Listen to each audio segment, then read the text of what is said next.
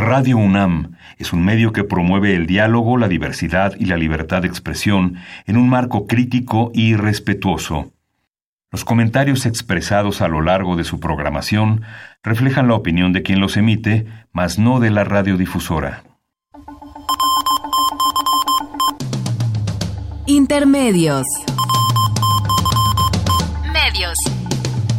Los medios son más que el cuarto poder. Los medios son más que el cuarto poder.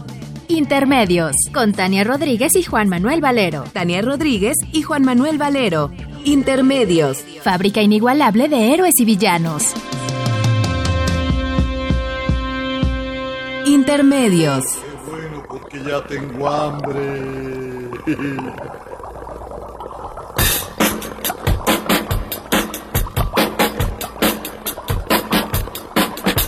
En una noche oscura de terrible tempestad, allá en Sacazonapan empezaron a gritar.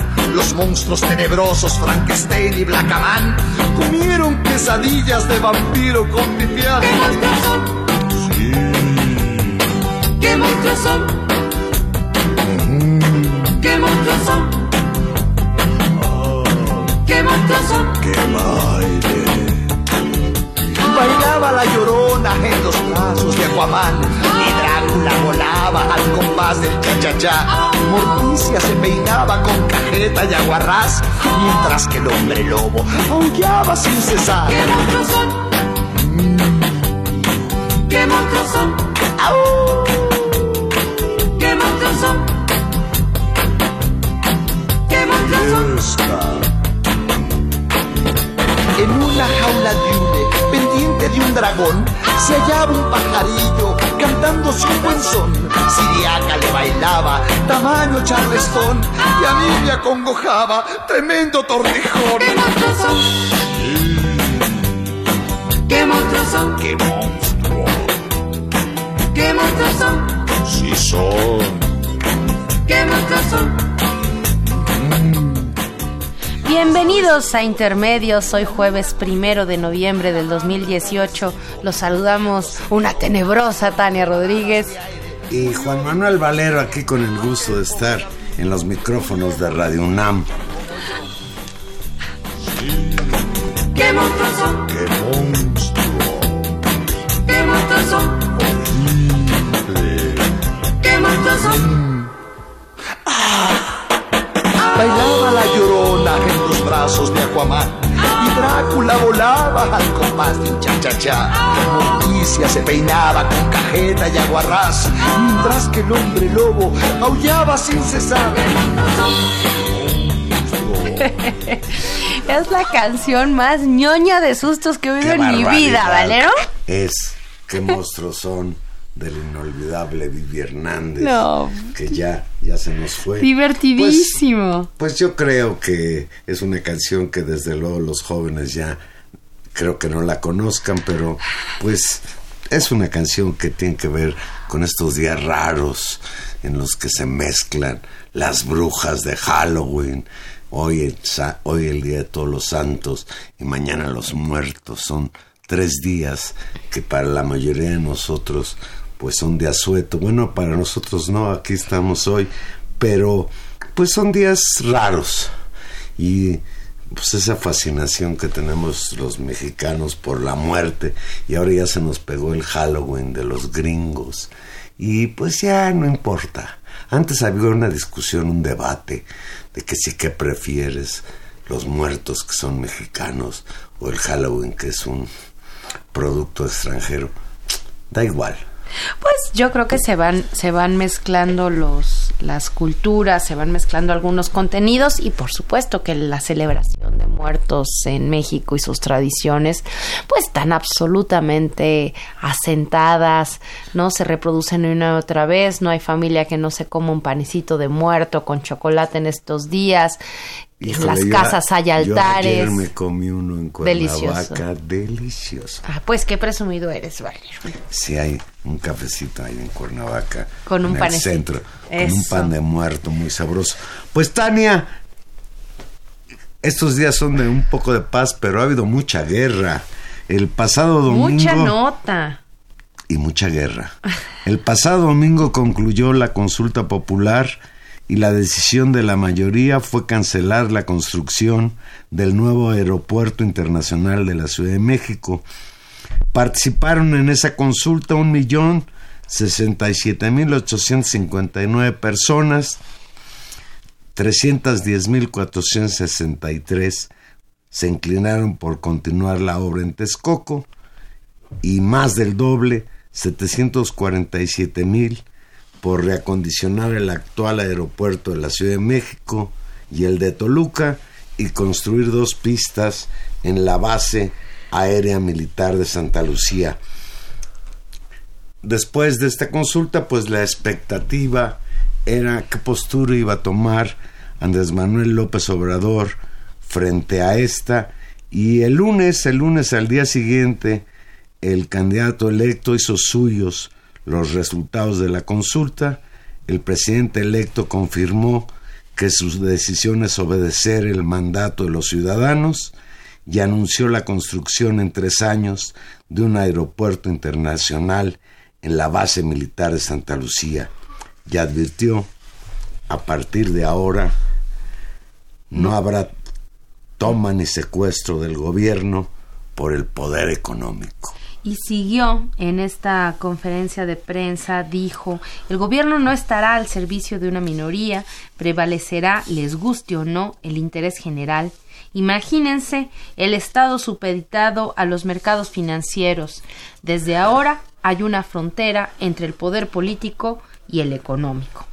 En esta conferencia de prensa, López Obrador ofreció a los empresarios liquidar los contratos vigentes de las obras en Texcoco o bien que participen en el proyecto de la nueva terminal en Santa Lucía que anunció será administrada por el gobierno federal a través del grupo aeroportario de la Ciudad de México y ratificó que los intereses de las empresas e inversionistas están a salvo celebró que con la decisión a favor de Santa Lucía se salva el lago Nabor Carrillo y no se va a ahuyentar a los patos y a las aves. Por la construcción en Texcoco se le tenía que quitar el agua al lago, a los patos. Explicó que se estudiará el destino de los terrenos de la obra detenida, aunque consideró que podrían dedicarse a un gran centro ecológico o deportivo.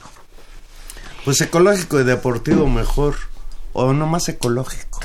Pues sí, habría que pensar la, eh, la rehabilitación de esa zona de la ciudad si nos tomamos todos en serio, además de la discusión económica y política que es Pues sin duda esto- muy importante, también la dimensión Al, ecológica. al margen otras consideraciones, Tania, pues esto significa que se acabó la luna de miel o eh, la transición de terciopelo, porque desde luego, pues el primer afectado es el presidente actual, Enrique Peña Nieto, que concebía el aeropuerto de Texcoco como la obra más importante de su gobierno, una obra trascendental.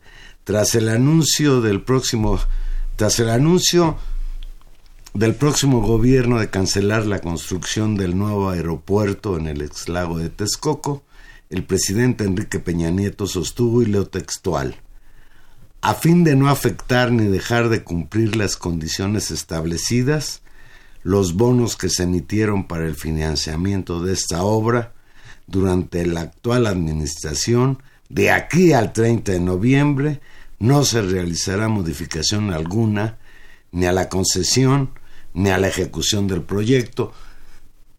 Efectivamente, la decisión de López Obrador de detener esta construcción, de cancelarla, pues entrará en vigencia hasta que él esté ya al frente del gobierno de México el primero de diciembre. Mientras tanto, sigue gobernando Peña Nieto. Y yo no sé, aquí, Tania, te pregunto, si es un berrinche Peña Nieto decir, nosotros seguimos construyendo, aunque lo que construyamos no va a nada, o hay una esperanza de Peña Nieto que de aquí al primero de diciembre López Obrador pudiera cambiar de opinión. Pues yo creo que es una manera, digamos, incluso lo diría yo como de salvar la cara y de mantenerse firme en los compromisos que es que en términos políticos y económicos este señor construyó justamente para para dar cabida al proyecto del aeropuerto en Texcoco y pues a un mes Valero de irse, pues ni modo que diga, ah, no, pues ya también lo paro. Es claro que esa obra va a terminar, me parece que no hay ya lugar a dudas después de la consulta, después de la claridad y la contundencia de la, de la declaración de López Obrador, a mí me parece que no hay espacio ya a negociación. Y bueno, Peña Nieto, pues, ¿qué le queda? Mm, mantenerse en este dicho ahora digamos lo, lo que va a ser muy Sí, importante porque ya en realidad lo que está sucediendo, pues es que en términos reales el que está gobernando es López Obrador, es el que discute Claro. Con los empresarios, el que tiene pues hoy la batuta de las decisiones en el país. Fíjate, en el contexto de la entrega de los Premios Nacionales de Arte, Ciencias e Innovación Tecnológica realizada en Los Pinos, el presidente Peña Nieto se, ab- se abre un espacio para fijar su postura ante la decisión anunciada por Andrés Manuel López Obrador y dejó en claro quién deberá asumir las consecuencias. Dice Peña Nieto, de mantenerse la decisión de cancelar la obra a partir del primero de diciembre, el próximo gobierno tendrá que hacer frente al pago de compromisos, los cuales probablemente requerirán del uso de recursos fiscales adicionales al impuesto que pagan los usuarios del aeropuerto.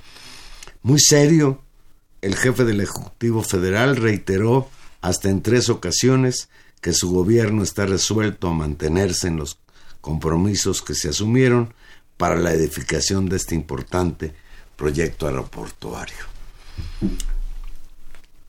Y bueno, pues a partir de lunes se han desatado toda serie de expresiones a favor y en contra. Desde luego en los medios han dominado las expresiones en contra que consideran que López Obrador cometió el error de octubre, que está provocando el nerviosismo en los mercados. Se hablaba del derrumbe del peso frente al dólar, de la caída de la bolsa de valores. Afortunadamente nada de estas dos últimas cosas Sucedió. ha sucedido, pero lo que sí ha sucedido es que hay una efervescencia, una molestia manifiesta por los representantes de las cúpulas empresariales que consideran que esta primera acción de gobierno de López Obrador de frenar ese proyecto del aeropuerto en Texcoco, pues es el principio de una serie de tomas de decisión que seguramente van a afectar sus intereses. Ante la andanada de críticas de empresarios y banqueros, el martes pasado, o sea, un día después, López Obrador respondió y la respuesta es un poco como, ¿quién manda aquí? Leo textual. Detrás del proyecto de la terminal aérea en Texcoco había la intención de inversionistas de apoderarse de los terrenos del actual aeropuerto internacional Benito Juárez de la Ciudad de México para convertirlo en un desarrollo similar a Santa Fe, un negocio inmobiliario. Esto dice Andrés Manuel López Obrador, que estaba detrás de el interés de la construcción del aeropuerto de Texcoco, tras subrayar que no permitirá que grupos, por poderosos que sean, se beneficien con recursos públicos, dijo a los empresarios que hay otro México. Y leo textual, no voy a ser florero, no estoy de adorno. Sí, pues a través de un video de estos que publica Andrés Manuel pues desde hace tiempo y que volvió a usar como mecanismo de información, afirmó que lo que es las reacciones de los grupos empresariales y políticos que han defendido Texcoco y que han criticado abiertamente trasladar este proyecto digamos, de la construcción del aeropuerto a la base aérea de Santa Lucía se debe a intereses que van más allá, dijo, de lo legal o de lo legítimo. Y señaló que en el fondo lo que estaba en el centro era también quedarse con los terrenos del actual aeropuerto, que él había llegado a ver ese anteproyecto, y que en esas 600 hectáreas tenían pensado construir una especie de Santa Fe, y dijo yo entiendo que estén molestos porque no van a poder hacer este negocio y sin embargo dijo, a pesar de las reacciones y a pesar de este enojo, la decisión de cancelar el proyecto de Texcoco eh, va a tener muchos beneficios, se gana mucho porque va a evitar la corrupción que es uno de los objetivos centrales de su gobierno. Y envió un mensaje a los empresarios, Juan Manuel, dijo, serénense, tranquilícense. Serenos, morenos. Ya se lleva a cabo un cambio en el país. Hay que notificarles a algunos, hay que informarles que ya es otro México, que yo no voy a ser florero, no estoy de adorno y yo traigo un mandato de los mexicanos. Fíjate, Tania, eh, el video pues deja ver el ambiente en donde se encontraba eh, López Obrador cuando dijo esto. Estaba hablando junto a una pila de libros donde destacaba uno que lleva como título ¿Quién manda aquí? Fíjate nada más. La crisis, la crisis de la democracia representativa en la cual se menciona el libro que el modelo de gobernanza de las sociedades occidentales está en crisis y que la ciudadanía busca alternativas al no sentirse tomada en cuenta.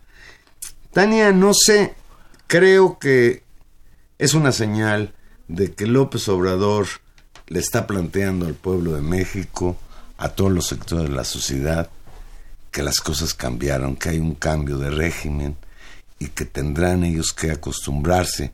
Yo creo difícil que se acostumbren porque han sido unos empresarios que han gozado del abierto apoyo del gobierno, eh, el perdón de impuestos, el darles concesiones de manera incluso corrupta. Ahí están los ejemplos estos de la estafa maestra eh, o, de Brecht y otras eh, perlas de lo que ha significado pues la relación perversa entre el gobierno de la República y los intereses de los empresarios pues, dominantes, aquellos a los que siempre se refirió Andrés Manuel López Obrador como la mafia del poder. Sí, en verdad que es un, un, un momento muy importante y que va a definir eh, una manera de relación política, pues con un grupo de empresarios muy importante, con la herencia importante de este conglomerado también político que representa pues el propio gobierno de Enrique Peña Nieto y el grupo Atlacomulco, uno de los sabidamente eh, promotores desde, desde allá de la época de Vicente Fox de este aeropuerto. Eh, creo que también hay un mensaje muy claro con respecto a la relación que se quiere mantener con, pues eso, con lo que él considera un mandato social de su gobierno y, y me parece que va a ser muy importante lo que sucede en las próximas semanas. Y eso tiene que ver tanto por esta evaluación, vamos a ver ahora qué pasa este puente de muertos, que me parece que seguramente contribuyó a tranquilizar en buena medida esta, esta andanada y esta esta, digamos, efervescencia que empezamos a vivir en días previos. Vamos a ver cómo evolucionan, vamos a ver cómo evolucionan las presiones en los mercados, fundamentalmente asociadas a la influencia que tienen las calificadoras. Creo que eso es muy importante, que son realmente actores políticos centrales. Claro, son, son estos organismos internacionales que evalúan si México es un país viable, si se puede invertir en él, si puede salir de sus deudas. Y, y la mayoría de esas calificadoras ha sido severa, ha señalado como un signo negativo para los inversionistas. Esto que sucedió en Texcoco. Te escuchaba Tania cuando hacía referencia a que el primer intento por construir un aeropuerto en esta zona de Texcoco fue cuando Fox, el presidente de la República, y Enrique Peña Nieto, el gobernador del Estado de México, y te acuerdas en qué acabó aquel intento, en el atencazo, en la represión brutal a los colonos de aquella zona que se opusieron y se siguen oponiendo a la construcción de ese aeropuerto, asesinatos, violaciones a los derechos humanos, acciones policíacas verdaderamente aberrantes contra algunas de las mujeres que fueron detenidas.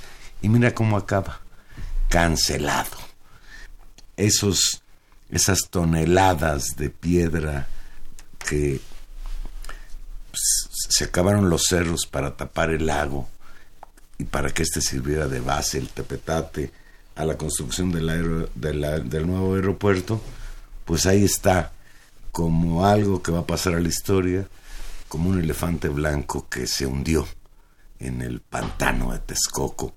Hay algo pues que es positivo en todo esto.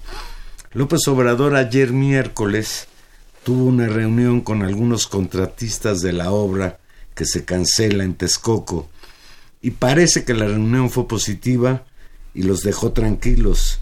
Luego del encuentro con López Obrador en la oficina de la transición, Alberto Pérez Jacome, director general de Hermes, y Guadalupe Phillips, directora de la empresa ICA, Ingenieros Contratistas Asociados, calificaron la cita como buena y constructiva para luego exponer el apoyo de sus respectivas empresas a la decisión de cancelar el aeropuerto en Texcoco. En entrevistas por separado, la directora de ICA expuso que la decisión de cancelar la obra es del gobierno entrante y que será respetada por las empresas que dirige conforme a derecho. Anticipó que seguirán trabajando en la infraestructura del país con el gobierno entrante y lo vamos a hacer con mucho gusto. Pues sí, Juan Manuel, en eso, en eso estamos, en estas entrevistas por separado. La directora de ICA expuso que esta decisión de cancelar la obra será respetada y que van a seguir trabajando. Por su parte, Alberto Pérez Jacome, director de Grupo Hermes, expresó su apoyo a la decisión y calificó el mensaje del presidente electo como de confianza y de respeto a la ley. Dijo, vamos a hacer una conciliación ordenada y civilizada, no hay incertidumbre ni nada que temer, nos vamos tranquilos y confiados en que se va a actuar conforme a derecho, agregó. Y esto es un elemento interesante y creo que también es algo que vamos a tener que evaluar en función de cómo se van moviendo los mercados y los grupos de interés en este país. Eh, ¿Hasta qué punto esto, este conflicto, este esta renegociación de las condiciones de construcción del aeropuerto. Es una renegociación con grupos también, digamos, de interés local, es decir, es como, diríamos, la burguesía nacional y que tendría que renegociar necesariamente las condiciones en función de otra gama de proyectos grandes que el propio gobierno pueda ofrecerles y les pudiera poner en la mesa. Creo que ahí va a haber una discusión interesante y que veremos eh, efectivamente la complicación cuando las renegociaciones de las condiciones de fuerza sean con intereses que van más allá de lo nacional. Por ejemplo, si alguna vez se decide discutir el tema del petróleo o si alguna vez se decide discutir lo de las mineras, estaremos hablando también de respuestas de distinto calado. Eh, creo que eh, la posibilidad de nuevas inversiones, de nuevos negocios, de de contribuir en, en, en, otros, en otro proyecto de desarrollo del país a los grupos de interés local en negociaciones por separado, ofreciendo distintas negociaciones, puede abrir y tal vez esté abriendo y tal vez por eso no veamos ahora una crisis eh, necesariamente fatal, ¿no? Eh, muy tempranamente entre el gobierno de López Obrador y este grupo de empresarios y pueda haber un espacio de negociación. Me parece que vamos a tener otro otro otro tema cuando lo que esté en juego sea también la negociación con el capital internacional. Tenemos en la línea telefónica al, al doctor Gustavo Leal. Gustavo, buenas noches. Muy buenas noches, mucho gusto en saludarlos. Tania, Juan Manuel Auditorio, a sus órdenes.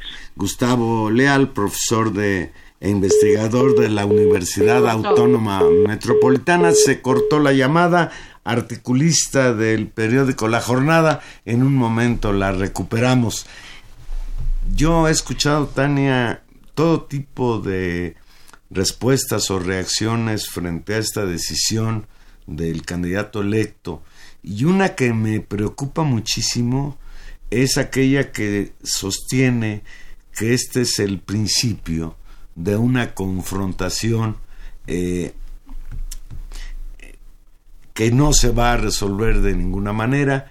Creo que han sido muchos años, muchos años en que los grandes intereses capitalistas monopólicos en México pues eh, no han tenido ningún obstáculo para hacer sus negocios lícitos e ilícitos y creo que en este momento esa es la preocupación. Señalabas tú bien, López Obrador no solo prometió en campaña de tener esta obra en Texcoco, sino prometió en campaña y ha insistido en ello, darle un giro al asunto petrolero, el construir refinerías que permitan a México ser autosuficiente en gasolina y no seguir comprándola en Estados Unidos fundamentalmente.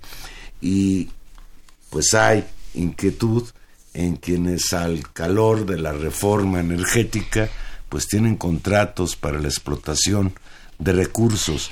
Lo que pase en Pemex, lo que pase en la industria petrolera, creo incluso que será más importante que lo que estamos viendo hoy respecto al aeropuerto de Texcoco.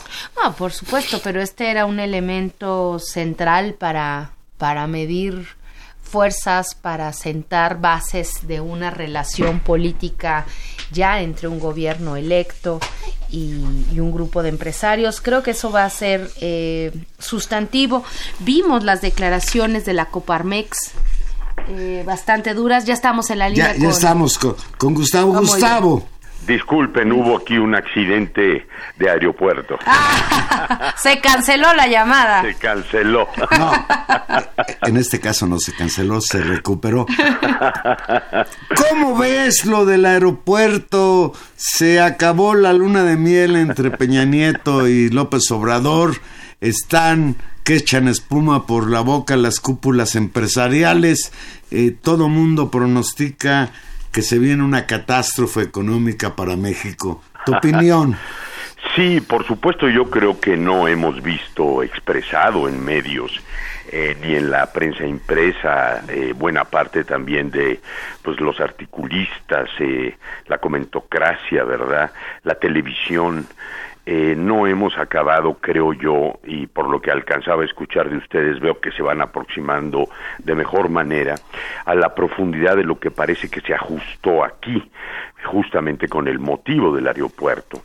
Yo iniciaría señalando que hay desde el presidente Ernesto Cedillo, y yo creo que esto es lo que representa el momento actual, un regreso casi al año 1997, cuando la presidencia de la República Tecnocrática de eh, Ernesto Cedillo, que como ustedes recuerdan da un viraje absolutamente neoliberal al cuadro de primeras reformas que había contemplado el salinismo, se ajusta, creo yo, el calendario ahora con este tema del aeropuerto, cuando López Obrador regresa a ese nivel presidencial, podríamos decir, la imagen en el discurso de que por delante estaba el poder político antes del poder económico. Es decir, que a partir de Cedillo para acá, sobre todo con Fox, con esa presidencia verdaderamente espantosa que es la de Calderón y luego con el muñeco telegénico que es al finalmente Peña Nieto un representante de los intereses realmente se cumplen 18 años que López Obrador me parece a mí ajusta de manera correcta poniendo por delante una función de que está primero la necesidad nacional y la necesidad política que la de los grupos de interés que habían cooptado la presidencia de la República. Yo creo que en los tres casos, en Fox, en Calderón y en Peña Nieto, se pueden, por supuesto, hacer los cortes específicos, pero en el caso de Fox fue absolutamente patente su incompetencia como estadista y este uso que se hizo de él a partir de los intereses, donde también está involucrado Cedillo, lo presentaron como una primera alternancia. El caso de Calderón, pues es un caso, un caso patético, acompañado de una elección absolutamente debatida y con un costo social extraordinario, pero donde esa misma ilegitimidad permite que los intereses se preserven por encima de la figura que manda el Estado, digamos, el Poder Ejecutivo. Y sucede exactamente lo mismo con Peña Nieto, donde incluso podríamos decir, pues la metáfora más grande de esta entrega a los intereses vía sobre todo el equipo de tecnócratas que lo rodearon, Videgaray, por ejemplo, estaba ya anunciada en el Estado de México toda esa gubernatura y termina justamente con el proyecto del aeropuerto y es a partir del cual se regresa el calendario justamente a esos 18 años. Yo quisiera hacer un símil histórico aquí que he visto poco mencionado, pero yo creo que el alcance de lo que hemos vivido esta semana tiene cierta similitud con la manera en que entonces Lázaro Cárdenas se ajusta respecto a calles y a lo que era el callismo. Es interesante incluso recordar que teniendo el poder que tenía calles en el ejército, Lázaro Cárdenas logra con mucha inteligencia tener de su lado al ejército cuando decide dar el manotazo y exiliarlo, y de alguna manera López Obrador había hecho los cambios respecto al ejército también poco antes de este anuncio. Yo creo que entonces lo que estamos presenciando para sacar una primera conclusión está muy lejos de todo este ruido escandaloso, cacerolero, que está además concentrado fuertemente en el área financiera. Todavía vemos operando a las calificadoras en estos días con todo el comportamiento del peso, pero no solo eso, lo que en términos técnicos llamamos falta de liquidez en el, en el mercado, rompimiento del mercado que ha sido realmente un juego de, vencidas donde López Obrador parece haber puesto por primera vez una perspectiva diferente y eso nos lleva pues evidentemente a considerar que el asunto técnico que es el del aeropuerto está puesto entre paréntesis respecto a este gran ajuste creo yo que tiene pues una importancia muy relevante.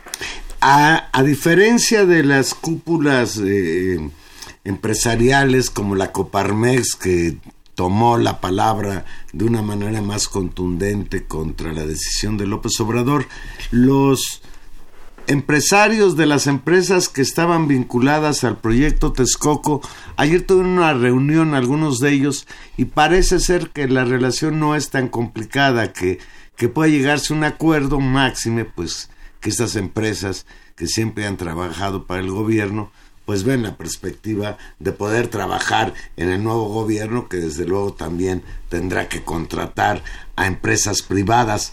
Hoy escuchaba a un analista, el director del periódico El Economista, señalar con preocupación que López Obrador está metido en un lío porque en términos de presupuesto para 2019, con esto que sucedió con el aeropuerto, le va a ser muy difícil cumplir sus promesas, las becas estudiantes, doblar las pensiones a los ancianos y sobre todo toda esta todo este planteamiento en torno a la industria eh, petrolera, la creación de refinerías, etcétera.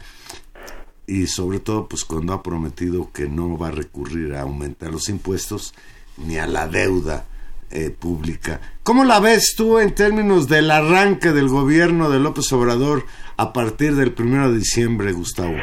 Sí, yo creo que bueno, lo que acabas de comentar amerita eh, pues tres comentarios. El primero sería que no son pensiones para los adultos mayores, son apoyos, son subsidios. Ese debate lo tenemos ya abierto con el equipo económico de López Obrador, porque de ninguna manera duplicar ese apoyo es una pensión comparado con lo que representa para quien trabajó 30 años una pensión. Se les ha exigido que hablen un lenguaje preciso, que no identifiquen pensión con eh, ayuda, apoyo, subsidio, ¿verdad? Y creo yo que sí, esto que mencionas, tanto de la Coparmex como del diario El Economista en especial, que yo veo todos los días con mucha atención, ¿verdad? Soy de los pocos, no es un periódico que tenga así un alcance como el del New York Times, ¿verdad? Eh, nos pone en la perspectiva siguiente, parte del ajuste eh, con estos grupos eh, fuertes de intereses, creo yo que merece una nota sobre lo que aconteció justamente del sedillismo hasta AMLO, que es quiénes realmente de esas cúpulas son empresarios y quiénes no lo son Por ejemplo, en el caso del Consejo Coordinador Empresarial está el caso del actual presidente del Consejo, que es un actuario, ¿verdad?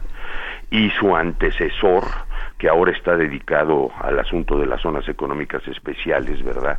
Ha sido cuestionado, se le ha llamado un empresario sin empresas, ¿verdad?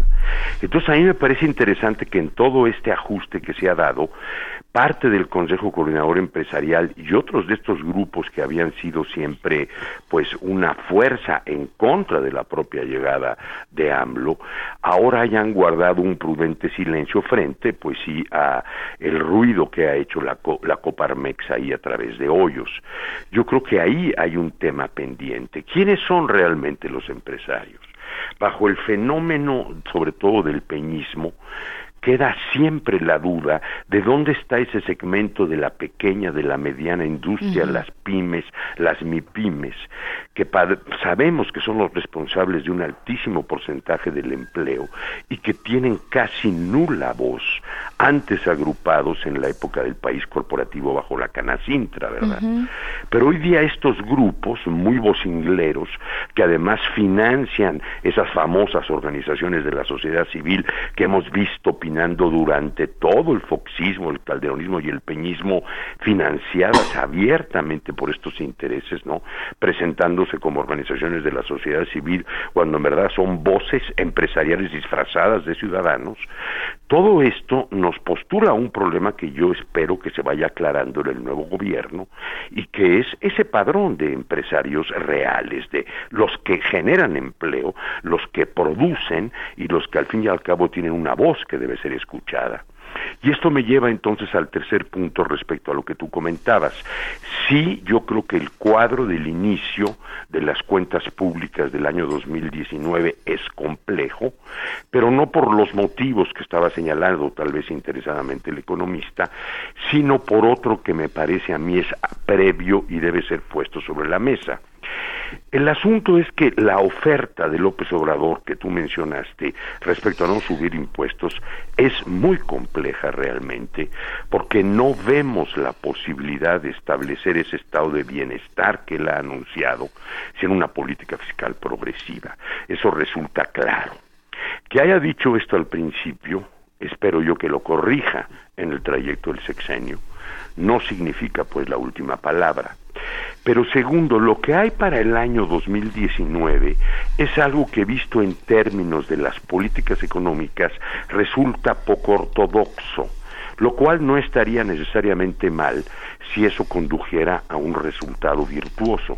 Lo que se está proponiendo realmente es utilizar ahorros para generar una suerte pues de fortalecimiento del consumo a nivel doméstico sobre todo.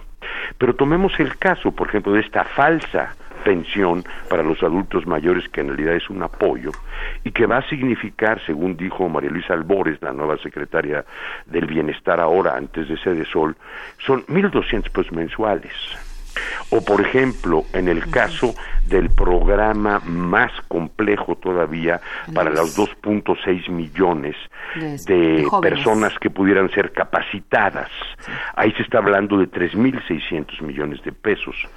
Si sumamos estos, eh, insisto, estos programas que son una red asistencial, no una red de pensiones, es importante que empiecen a corregir el lenguaje, las pensiones son completamente otro tema.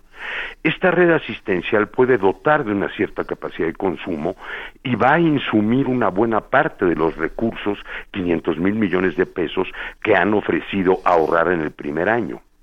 Lo que echamos de menos es que no se ve un proyecto claro de política industrial alternativa, por ejemplo. Se ha hablado de las zonas económicas especiales, asunto que va a ser muy conflictivo porque ahí se van a tocar nuevamente a las comunidades originarias que no están de acuerdo con muchos de los macroproyectos anunciados. El tren Maya, por ejemplo, el transísmico e incluso el de las plantaciones forestales nuevas.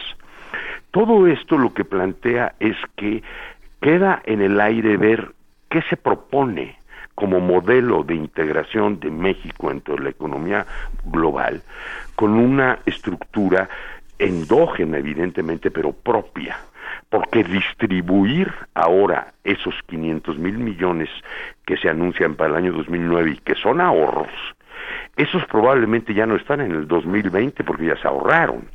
Por ejemplo, hay que pensar lo que representa ese redimensionamiento de la administración pública tan profundo y que va a impactar también de manera decisiva en, por ejemplo, el nivel de empleo que actualmente financia las prestaciones públicas del ISTE.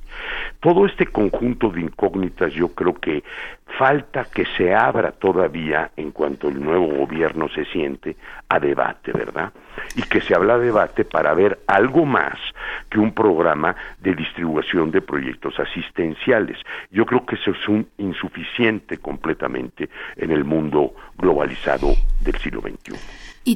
Tal vez para esta renegociación, doctor, regresando con la importancia de, de, la decisión política que vimos en estos días, para esta renegociación de fondo, que significa un proyecto de desarrollo, había que tentar fuerzas o ajustar, como lo ha llamado usted, una lógica de relación política entre pues un grupo político y económico que había definido el futuro de este país. Exacto, yo creo que ahí es donde está el enlace entre la visión macro de AMLO y el contraste con todo este trabajo frívolo que se ha hecho, como dice yo, en todos los medios. Ahí hay evidentemente una relación de una presidencia nueva para un proyecto nacional diferente. Eso yo creo que hoy día es absolutamente claro para todo mundo y la pregunta que sigue es, ¿cuál es entonces ese proyecto, verdad? Porque, como yo decía, si se sigue enquistando este grupo de empresarios sin empresas, que son los que estaban no solo asociados a los moches, sino pensando en el peñismo, realmente a una merma estructural enorme de los, de los presupuestos públicos, digamos una corrupción ya siamesa, integral, estructural, pues ahora lo que queda por delante es decir, bueno, ¿cómo ordenamos realmente la relación pondré un caso entre el mercado formal y el informal, pagando salarios decentes, pagando contribuciones a la seguridad social y dotando la generación futura de una perspectiva de empleo decente con prestaciones, ¿verdad? Eso es lo que queda en el aire y yo sí creo que está directamente vinculado. Ahora, falta ver si viene eso. Aquí, hasta donde se alcanza a comprender, particularmente en el equipo económico que designó AMLO, el doctor Ursúa, el señor Esquivel y el doctor Herrera, francamente no se aprecia eso. Todavía no lo ve. No, no se ve y lo que se ve más bien hasta el agarrón ahora del aeropuerto era un intento, por esto que con lo que empezaba eh, mi amigo Valero, eh, la luna de miel, hablando un lenguaje similar que no toca las raíces del modelo neoliberal ni entra al fondo de los determinantes de la desigualdad. Aquí hay un elemento que, me parece muy importante en lo que ha señalado eh, sobre la, la caracterización real de este grupo político que ha, que ha digamos que se ha hecho millonario en estos años. Y yo me pregunto, doctor, si en realidad también no este grupo tiene casi un carácter, lo voy a decir así, rentista. Es decir, son fortunas que se han hecho al amparo del cuidado del poder político, que se han hecho con concesiones millonarias, que son casi rentistas y que ahí sí la redefinición de la relación política con el Estado sí supone una crisis en, digamos, en su modelo de acumulación y los obligaría entonces ahora sí a jugar con reglas, paradójicamente con reglas del mercado. Exactamente, ese es tal vez el punto y yo creo que igual que mencioné yo pues en la comparación histórica con el callismo y Lázaro Cárdenas, ¿verdad? En su momento, habría que recordar también aquel agarrón muy fuerte de los setentas entre Echeverría y el Grupo Monterrey, ¿verdad? Ese agarrón es histórico también en ese sentido, porque lo que hay es el enfrentamiento entre dos proyectos y sobre todo lo que había de lado del grupo empresarial, del grupo Monterrey en esos años, era un grupo efectivamente definido como un grupo industrial, no era un grupo, como tú sugieres muy bien, de rentistas, eh, donde yo sí creo que el peñismo representa lo último. Creo yo que eso es también lo que representa MID. La derrota de MID es la toma del partido por los tecnócratas, directamente de Peña, Videgaray, Midi, ellos, Nuño, para apoderarse de ese partido y seguir sometiendo la conducción de las políticas nacionales a este maridaje con estos pseudoempresarios, ¿verdad? Y también es interesante pensar que el tamaño del voto en contra de eso, pues da idea de hasta dónde era ya una coexistencia inviable y que eso es lo que se abre ahora como un tema muy importante donde, insisto, debe aparecer el debate de los verdaderos empresarios. Por ejemplo, deberían formar parte todos esos nuevos proyectos de, pues, de, de reorientación industrial, esa pequeña y mediana industria, ¿verdad? Que es la que ocupa básicamente el empleo y a la cual habría que darle voz para tener una imaginación nueva. Yo en ese sentido creo que el propio programa este de los jóvenes, ¿verdad? Que es muy amplio, es su programa más caro además de todos los programas que anunció, vuelve a mostrar en su diseño, eso se ve claramente en las declaraciones de Horacio Duarte, que lo va a conducir desde la Secretaría del Trabajo, se ve una especie como de respeto irrestricto a lo que se le va a dar al sector patronal. Si se compara ese programa con lo que pasa en Europa, que le, llamamos modelos de formación de dual, lo primero que salta es que en los modelos europeos el gobierno interviene para que se capacite a los jóvenes solo pagando al tutor que retira la empresa. Y aquí lo que se va a otorgar es un franco subsidio, nuevamente similar a la falsa pensión de los adultos mayores, que en realidad es un apoyo. Nadie dice que esté mal, sobre todo en el caso de los adultos mayores.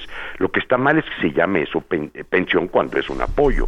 Y en el caso del programa de Duarte, que por ejemplo se exija, yo creo con prepotencia, que ahora las universidades, lo que se dice siempre, adecúen sus programas de estudios al programa y decir, oígame, espérese tantito, ¿no? espérese, estamos hablando de dos cosas, porque el programa tiene dos componentes, la de capacitación y la educativa, ¿no?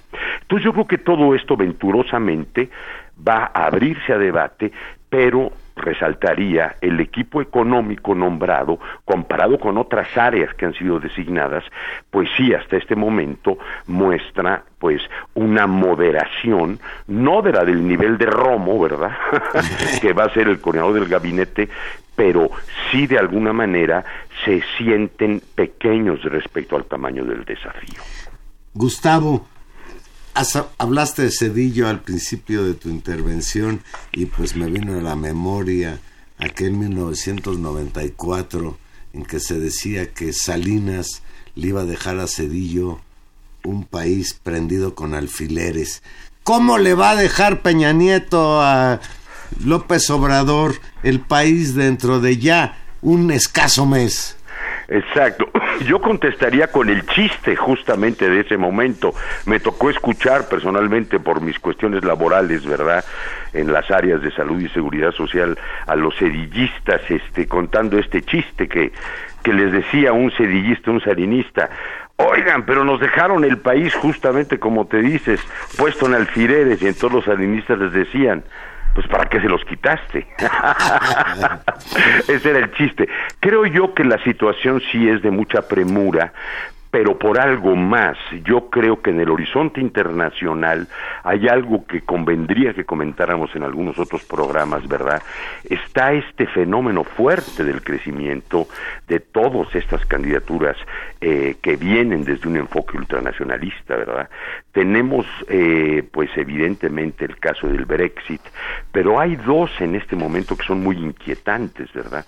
El primero, pues es el de Italia que ha llevado a que la propia Comisión Europea revise por primera vez los presupuestos de un país.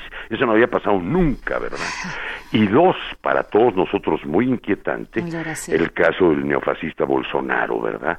Que se lo tenemos aquí a la vuelta y que lo primero justamente que anunció porque iba a ser una reforma de pensiones, ¿no? Eso es verdaderamente indicativo de la situación en que nos encontramos. El nuevo gobierno está en ese marco. Y ese marco es muy, muy complejo y muy difícil. No es el país de los años 30, México, ni el de los 70, ni siquiera, digamos, el del sedillismo. Hoy día esta interconexión global es cada vez más riesgosa y se necesita tener una política ex, ex ante, es decir, anticipatoria. Y esto es lo que yo creo que después de este desenlace del aeropuerto, pues nos gustaría ver, nos gustaría ver un proyecto de país viable en la propia globalización, ¿verdad? Nos gustaría que esto que parece un cambio de régimen se convierta en un cambio de régimen y que el neoliberalismo ceda su lugar a la necesidad de que este país se vuelva un país más equitativo y menos pobre. Claro, ojalá que así sea. Te agradecemos mucho, Gustavo. Un placer saludarlos, y, y como seguimos en contacto. Un, abrazo. Igualmente a los dos y al auditorio. Buenas noches.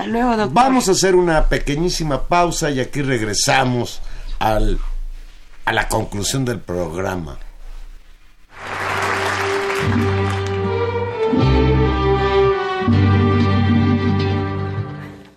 Cleto el fufú y sus ojitos cerró. Sí todo el equipo al morir entregó, cayendo el muerto, soltando el llanto. Vaya, ni que fuera para tanto, dijo a la viuda el doctor. De un coraje se le enfrió que poco aguante los sacaron con los tenis adelante. Los ataques que Luchita, su mujer, había ensayado. Esa noche como actriz de gran cartel la consagraron.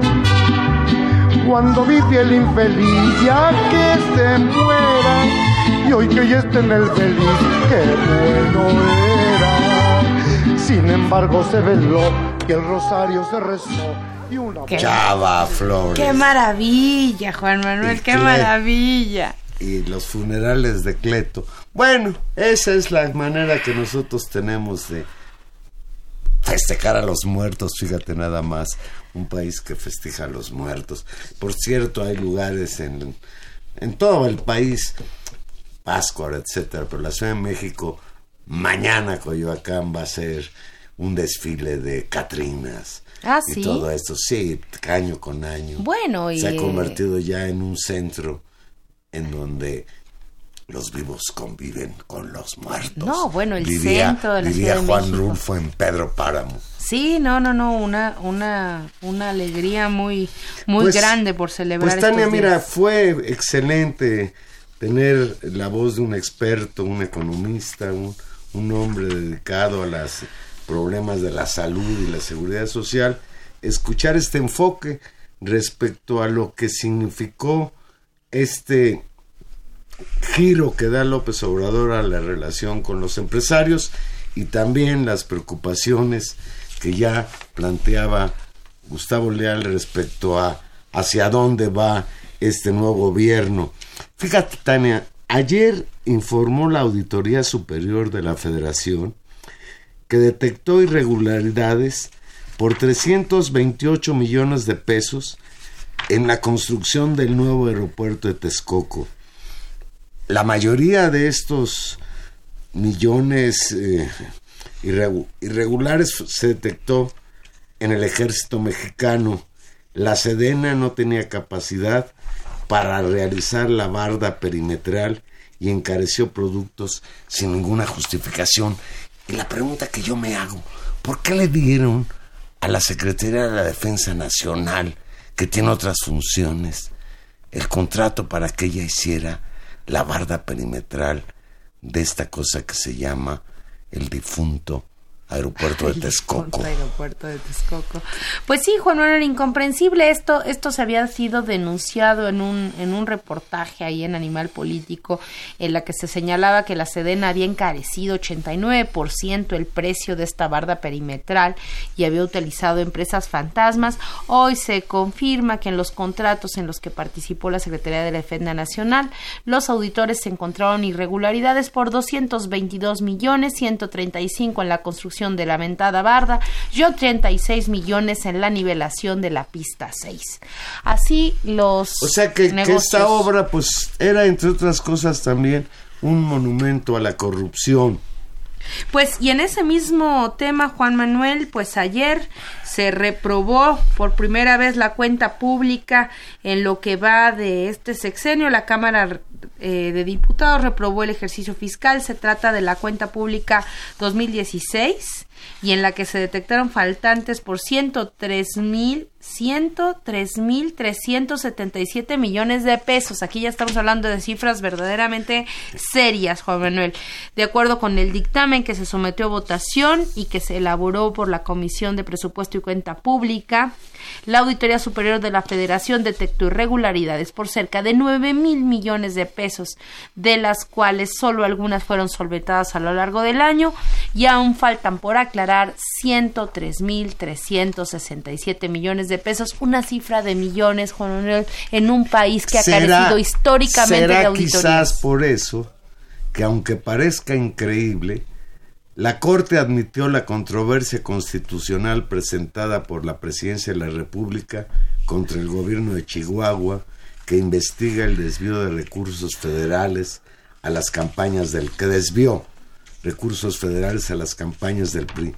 La Suprema Corte de Justicia de la Nación, escucha esto, ordenó suspender de forma provisional la investigación que la Fiscalía General de Chihuahua realiza contra el exsecretario general adjunto del PRI nacional, el señor Alejandro Gutiérrez, y cualquier otro funcionario federal, incluyendo al presidente Enrique Peña Nieto, que haya sido imputado por el presunto desvío de 250 millones de pesos para financiar las campañas políticas del Partido Revolución Institucional. Esto es verdaderamente inconcebible. No, bueno, que el presidente de la República se está curando en salud. Todavía no, nadie habla de que él haya participado en el desvío de estos, de este dinero público a las campañas de su partido y ya él está pidiendo lo que el propio gobernador de Chihuahua dice, pues que es un vulgar amparo. No, y lo que es muy bonito, bueno, no muy bonito, lo digo con enorme sarcasmo, es las razones que se, que se dijeron y quién las hizo. El actual ministro y ex titular de la Procuraduría General de la República, usted lo recuerda, Eduardo Medina Mora, fue el que, el que puso el argumento en el centro y dijo que de continuarse la indagatoria del caso Gutiérrez, cito textual, podría generar una situación grave de impunidad generalizada, derivado de que no existe certeza sobre cuáles son los fiscales y jueces competentes para investigar y procesar a los funcionarios federales involucrados. La suspensión de los actos reclamados, explicó la Suprema Corte, no prejuzga sobre la constitucionalidad de las normas, pero eh, ni tampoco sobre la probable responsabilidad de los servidores públicos que pudieran encontrarse sujetos a investigación o a proceso penal. O sea, pues él lo nombró ministro al señor este ex procurador y el ex procurador acepta su controversia constitucional para que no lo toque la ley ni con el pétalo de una rosa. Ya nos vamos. Estuvimos hoy con ustedes en los controles técnicos. Miguel Ángel Mendoza, gracias Miguel Ángel. En la producción, Gilberto Díaz Fernández. Y en los micrófonos. Tania Rodríguez, que pase usted una muy feliz noche de muertos. Nos escuchamos aquí el próximo jueves a las 8 de la noche en Intermedios.